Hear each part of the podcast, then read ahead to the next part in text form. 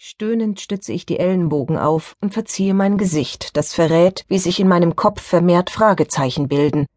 Ich kaue auf meinem Bleistift und starre auf das Whiteboard, um im Ansatz die Gleichung, die angezeigt wird, zu begreifen. Schon nach dem zweiten Rechnungsweg driftet mein Verstand in völlig andere Sphären ab. Aber ich will es verstehen, begreifen, weil ich ungern etwas dem Zufall überlasse. Ich brauche immer die Kontrolle. Und wieder bringt mich eine einzelne Aufgabe völlig aus dem Konzept, so dass ein Knirschen zu hören ist und der Bleistift unter meinen Zähnen nachgibt. Ich lasse von dem Stift ab, beiße auf die Unterlippe und stupse meine Sonnenbrille an, während der Dozent in einer geraden Haltung, die Hände hinter dem Rücken verschränkt, wie ein Gockel vor der Projektion auf und abläuft. Durch die Hörsaalreihen sind ebenfalls ein leises Aufstöhnen und flüsternde Gespräche zu hören. Ich blicke mich um. Zu meinem Glück bin ich nicht die Einzige, die ratlos den Zahlen und mathematischen Zeichen eine Antwort entlocken will. Eine Studentin lackiert sich in einer sehr unbequemen Haltung ihre Fußnägel, während ihre Freundin eifrig auf ihrem Smartphone herumtippt. Sie setzen bereits eine Runde früher als ich aus und sitzen vermutlich die letzten quälenden zwanzig Minuten im Hörsaal ab, um im Anschluss die Mensa zu stürmen. Ein Typ schräg vor mir schläft mit verschränkten Armen auf dem Tisch und schnarcht leise. Trotzdem, ich will es begreifen, wie die Gleichung gelöst wird. Der Dozent bleibt am Pult stehen, um fortzufahren. Das voller Arroganz und Überlegenheit verzogene Gesicht lässt mich erahnen, dass Prof. Martens seine strenge Art nur an uns Studenten auslässt, während seine Frau zu Hause das Sagen hat, so wie es sein soll. Ein Lächeln huscht über meine Lippen. Der Gockel hat ansonsten einen Stock im Arsch. Allein seine Haltung, seine Stimme und die Ausstrahlung verraten, dass er weder einen Gentleman noch einen guten Liebhaber abgibt. Seine Handgriffe sind grob, seine Hände ungepflegt, seine Haltung überaus anmaßend und tropft fast vor Selbstüberschätzung.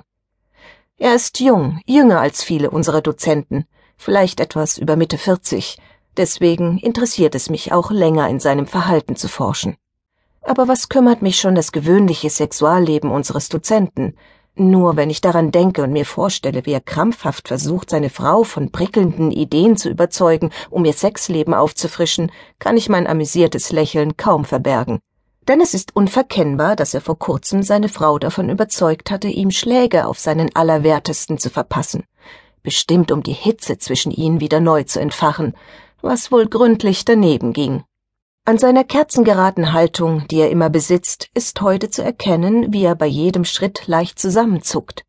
Kein einziges Mal nimmt er auf seinem Stuhl Platz oder lehnt sich mit dem Rücken gegen das Pult oder an die Wand. Sehr verräterisch. Er will die Fassung wahren, sich nichts anmerken lassen. Trotzdem kann ich erkennen, wie heftig seine Frau die falschen Zonen getroffen haben musste. Das tut selbst mir bei dem Anblick weh. Armer Trottel. Verflucht. Ich sollte mich auf die Formel konzentrieren, um kein zweites Mal durch die Prüfung zu fallen.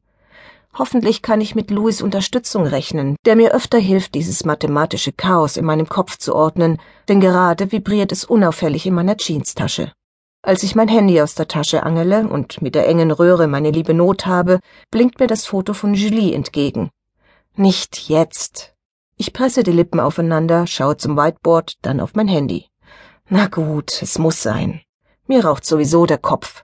Schnell schiebe ich meinen Block und den Stift in meine Umhängetasche, erhebe mich und will den Saal verlassen. Mehrere Studenten muss ich von ihren Plätzen aufscheuchen. Aber mit einem zarten Lächeln und einem leicht geneigten Kopf schenken sie mir sogar ein Lächeln zurück oder heben sich eilig, als seien sie es mir schuldig. Durch einstudierte Gesten und Mimiken können bestimmte Menschen ihrem Gegenüber, ohne dass sie es bewusst wahrnehmen, verfallen. Ich liebe es. Als die schwere Hörsaaltür hinter mir zuknallt, nehme ich den Anruf an. Ja, Noir? Maron, du weißt, dass ich dich ungern um die Zeit anrufe, versucht sie Julie mit ihrer etwas schrillen Stimme zu erklären, bevor ich ihr ins Wort falle. Richtig, weil ich meine Prüfungen schaffen möchte. Also, was ist so dringend? Ich bemerke erst, nachdem ich den Satz beendet habe, wie streng mein Ton für sie klingen muss. Sie ist ein liebenswürdiges, naives Mädchen, also sollte ich nicht so grob mit ihr umgehen. Ein neuer Kunde hatte ich für heute Abend gebucht.